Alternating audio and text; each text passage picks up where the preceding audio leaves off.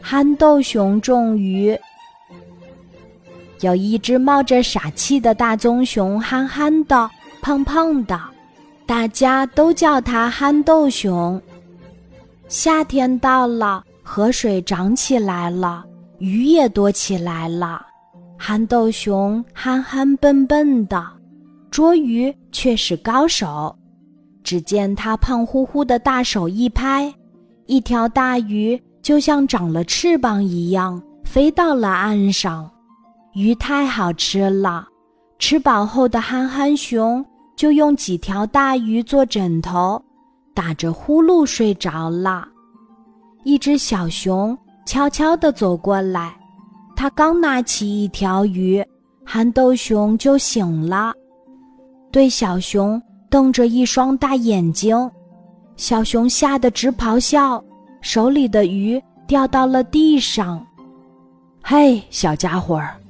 憨豆熊很凶地说：“怎么自己不去抓鱼？”“我我不能抓鱼。”小熊的声音小小的，还带着点儿颤抖。“我的手受伤了。”憨豆熊这才发现小熊的一只手包裹着草药，于是问：“你的爸爸妈妈呢？”“他们，他们都去世了。”憨豆熊沉默了，半晌，抬起头说：“孩子，别难过，以后你跟我一起捉鱼吧。”于是，从这一天开始，憨豆熊就有了一个小伙伴儿。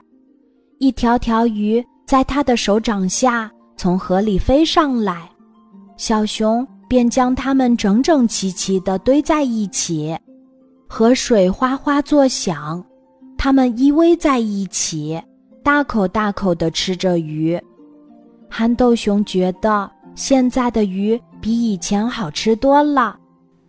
树上的叶子黄了，河里的鱼越来越少了。冬天要来了，这一天，憨豆熊对小熊说：“孩子，我要走了，以后你要靠自己了。”这个冬天肯定很冷，我在那边的大树下种了很多鱼。你饿得受不了的时候，就将它们挖出来吧。小熊在心里偷笑起来，种鱼，这不是笑话吗？山猫以前就种过一次鱼，结果被大家笑了好多年。不过小熊还是点点头。看着憨豆熊慢慢走远了。这个冬天果然很冷，厚厚的大雪淹没了一切，储存的食物很快就吃光了。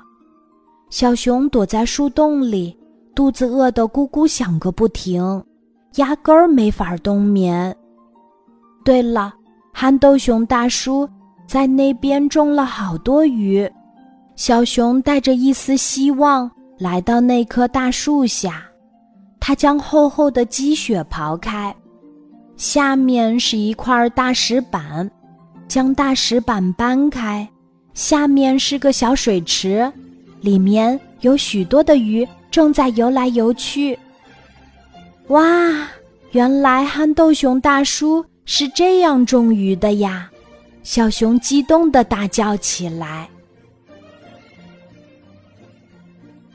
今天的故事就讲到这里，记得在喜马拉雅 APP 搜索“晚安妈妈”，每天晚上八点，我都会在喜马拉雅等你，小宝贝，睡吧，晚安。